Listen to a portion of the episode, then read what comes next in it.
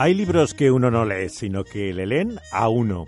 Eso me pasó a finales de los 70 cuando leí La verdadera espiritualidad, el libro de Francis Schaeffer. Basta leer el prefacio y díganme si no quieren seguir leyendo lo que viene a continuación. Dice así Schaeffer. Hacía ya muchos años que me había convertido del agnosticismo al cristianismo. Después fui pastor durante 10 años en los Estados Unidos y luego trabajé en Europa durante varios años más en compañía de mi esposa Edith. A lo largo de todo este tiempo sentí fuertemente la carga de defender la posición del cristianismo histórico, así como la pureza de la Iglesia visible. Sin embargo, gradualmente se me fue presentando un nuevo problema, la concordancia con la realidad. En primer lugar, me parecía que muchos de los que tienen una posición ortodoxa tienen poco que ver con la realidad. Y en segundo lugar, me di cuenta de mi propia falta de concordancia con la propia realidad.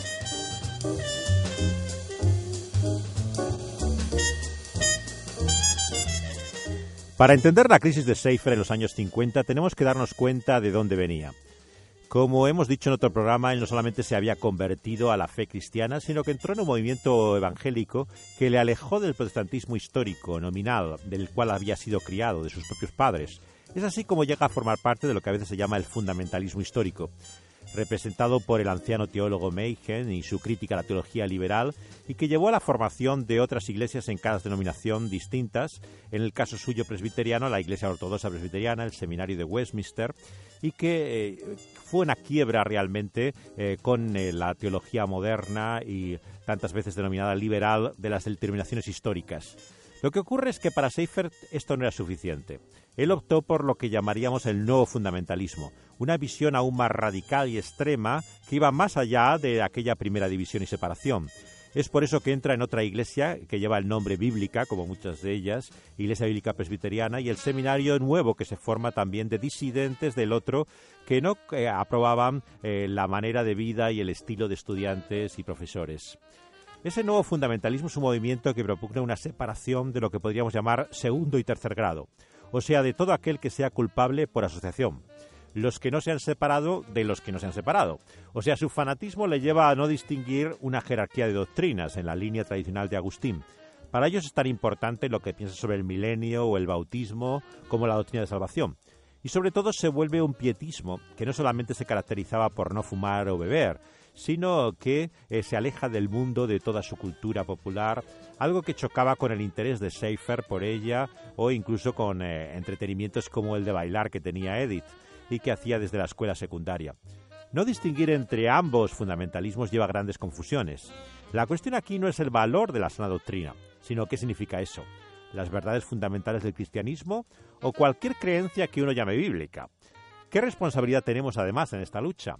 ¿Uno tiene que dedicar toda su vida a disparar contra todo lo que se mueve o tiene sencillamente que vivir tu fe y proclamar la realidad esencial del Evangelio? En la práctica, ¿qué implica este cristianismo? ¿Juzgar a todos los que te rodean o es la verdadera libertad? ¿Qué tiene que ver además con el mundo? ¿Se trata solamente de cuestiones espirituales o es algo que tiene que ver con la vida misma?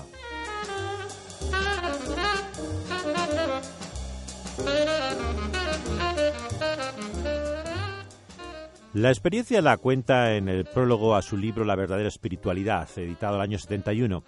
La lectura fue, como dije, una auténtica liberación para mí. Como muchas personas que se han educado en la iglesia, yo también llegué a un momento en que empecé a dudar de muchas cosas. Algunas, como la realidad es la experiencia que uno tiene, que parece no concordar con lo que uno cree, y que le llevó también a Seifer a cuestionarse verdaderamente qué era su fe. Lo que pasa es que él era pastor, claro, era misionero, conferenciante, no era simplemente un creyente más en la iglesia, y tuvo el valor de decir en voz alta lo que muchos nos preguntamos en nuestro interior. La gran lección de aquel Seifer fundamentalista es que uno puede ser un paladín de la ortodoxia, buscar la pureza eclesial y vivir conforme al más estricto legalismo, y sin embargo engañarse a uno mismo. Al final de su vida, Seifer recordaba enfermo de cáncer la batalla de juventud por la verdad sin ese amor que viene del Espíritu de Dios en Cristo Jesús. Él tenía la ortodoxia, pero dice que le faltaba la ortopraxis. Esa es para él la raíz y la, clave de lo que él llamó el gran desastre evangélico. Tituló así aquel libro incompleto eh, que se editó ya póstumamente, una vez muerto en los años 80, en el cual habla del celo por la verdad, pero del poco amor, en el cual se ha de conocer que somos sus discípulos. Esto es lo que dice el Evangelio de Juan, capítulo 13, versículo 35. Será por ese amor que conoceremos quiénes son sus discípulos. La apologética final, dice Seifer, es el amor. Por estas razones que Seifer rechazaba los debates públicos.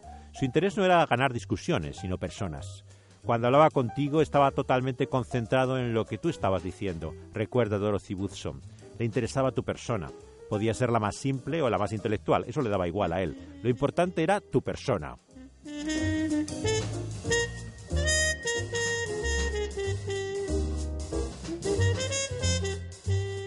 A diferencia de los actuales debates de apologética como espectáculo o las actitudes batalladoras que vemos de algunos creyentes en las redes sociales, Seifer no entendía que se podía dar testimonio de la fe sin interesarse por la gente. Intentaba dar respuestas sinceras a preguntas honestas, pero se preguntaba siempre qué había detrás de esas preguntas. Si hoy tuviera que enfrentarse a los nuevos ateísmos, Seifer no solamente respondería a sus argumentos, sino que se preguntaría qué hay detrás de la psicología de alguien como Dawkins, porque lo que le interesaba era la persona. Solo una vez aceptó Seifer entrar en un debate público. Fue en Chicago, con el más controvertido religioso que había en su tiempo, un obispo radical de California llamado James Pike. Aunque había sido educado católico, Pike perdió la fe. Se hizo ministro episcopal y era muy conocido en los años 60 por su negación de doctrinas cristianas fundamentales, en un libro en el cual no se avergonzaba incluso de llamarse hereje.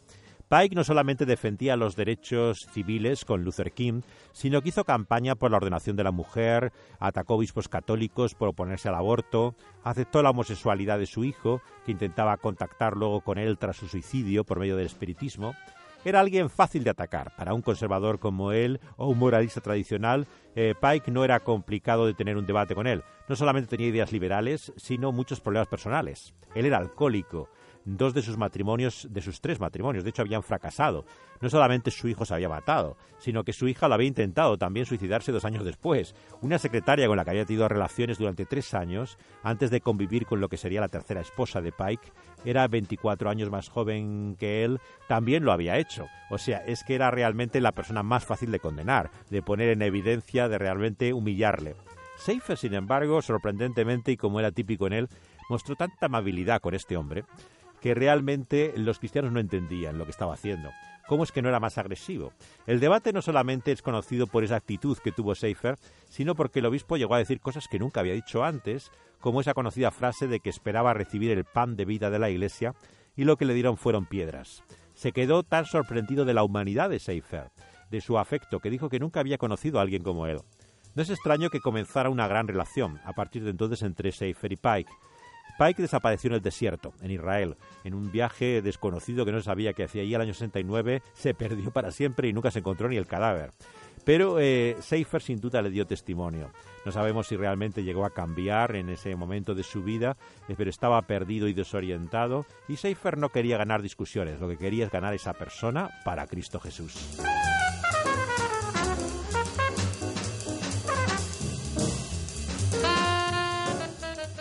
No es fácil encajar a Seifer en una escuela de apologética. De hecho, el protestantismo se divide desde el siglo pasado en dos escuelas que todavía pugnan por lograr la atención del mundo cristiano. Por un lado está el evidencialismo, que se basa en los argumentos tradicionales de la existencia de Dios y que se considera la apologética clásica. Los evangélicos han añadido a su base la teología natural, sobre todo la defensa de la fiabilidad de la Biblia, la resurrección de Cristo, y por otro lado estaba el presuposicionalismo, que era la formación que Seifer había tenido en Westminster y que enseñaba que no hay un terreno neutral entre el no cristiano y el cristiano, que parten de presuposiciones diferentes. Algunos piensan que los primeros libros de Seifer tratan sobre apologética, la trilogía que comienza el año 68 con el libro El Dios que está ahí y huyendo de la razón y que continúa con Él está presente y no está callado. La crisis de fe que tuvo en los años 50 tenía su respuesta en estas obras. Pero no es así. la verdadera espiritualidad es su primer libro, es la respuesta a la crisis. De hecho, la base de su primer libro está ya en notas que él escribió en los años 40. Publicó una, una reseña ese año al comentario que un teólogo de su denominación, Oliver Baswell, que era evidencialista, había escrito acerca de una introducción a la apologética. Eh, acerca de Carnell. Carnell era un profesor del seminario de Fuller, el año 48, que había colaborado con Carl Henry y eh, que era presuposicionalista, Henry, pero eh, Carnell no. Y como su maestro en la Universidad de Wheaton, Gordon Clark, igual que Seifer, Carnell había estudiado en Westminster con Fantil y se había doctorado luego en Harvard. Fue una de las principales figuras, con Okenga, con Henry, con Ladd, de lo que se llamó el nuevo evangelicalismo que popularizaría, por supuesto, Billy Graham. ¿no? Él tenía, eh, sin embargo, Carnell, muchos problemas nerviosos. Había tenido un tratamiento psiquiátrico y, de hecho, murió también misteriosamente. Eh, tuvo una invitación para hablar en un taller ecuménico que organizaban católicos en un hotel de la Bahía de San Francisco el año 67, hace ahora ya más de 50 años, y al no aparecer para dar la conferencia, el monseñor eh, fue a la habitación y llamó, no contestaban y descubrió que estaba muerto. Había tomado una sobredosis de pastillas, pero no se sabe si era por accidente, por suicidio, como tanta gente que ha muerto, no se sabe qué ocurrió con Carnel el año 47. Pero es la historia oscura, claro, de un profesor de un seminario evangélico que intentaba demostrar la verdad de la fe y que moría así de una forma, eh, para muchos, víctima de ese fundamentalismo que tanto criticaban. La reseña de Seifer sobre la crítica del evidencialista Baswell al presuposicionalista que era Carnell es interesante porque busca un terreno común entre las dos escuelas. Ambos concuerdan que la persona no regenerada no puede ser salva sin el llamamiento soberano de Dios. Necesita la obra del Espíritu Santo. Y como en todo lo demás difieren, Seifer sugiere una respuesta al problema. Es la inconsistencia por la que el ateo no se suicida, aunque ve la vida como irracional. El autor de Huyendo de la Razón cree que esto es resultado de lo que llamaría la gracia común, una doctrina muy importante pero de la que se habla poco en el mundo evangélico, aunque tiene grandes implicaciones en la vida cristiana, ya que aunque no seamos salvos vivimos por la gracia de Dios. Todos, el da dones y talentos tanto para cristianos como no cristianos, sean políticos, artistas, profesionales, y lo que le interesa a Seifer no es tanto la cuestión de la conciencia, tan importante para la teología natural, sino lo que él llama el punto de tensión, Ve por lo tanto su tarea como quitar el tejado al no creyente para ver su inconsistencia. Es que Seifer tiene un planteamiento flexible. Su enfoque varía de una persona a otra. Las presuposiciones pueden ser contradictorias, pero busca la experiencia común de la vida. Frente al evidencialismo, Seifer insiste que hay un terreno común, no neutral, pero ve un lugar para el diálogo frente al presuposicionalista. Es por eso que a veces se le llama a veces un presuposicionalista inconsistente o compasivo o un evidencialista de ideas, porque él busca verificar las presuposiciones no como hipótesis que han de ser probadas, no como una argumentación intelectual. Realmente él va más allá de las ideas, va a las personas. Y como en esta radio creemos que solamente el Evangelio puede responder a toda la persona, tanto a nuestra mente como a nuestro corazón. Y esa respuesta está solamente en Cristo Jesús.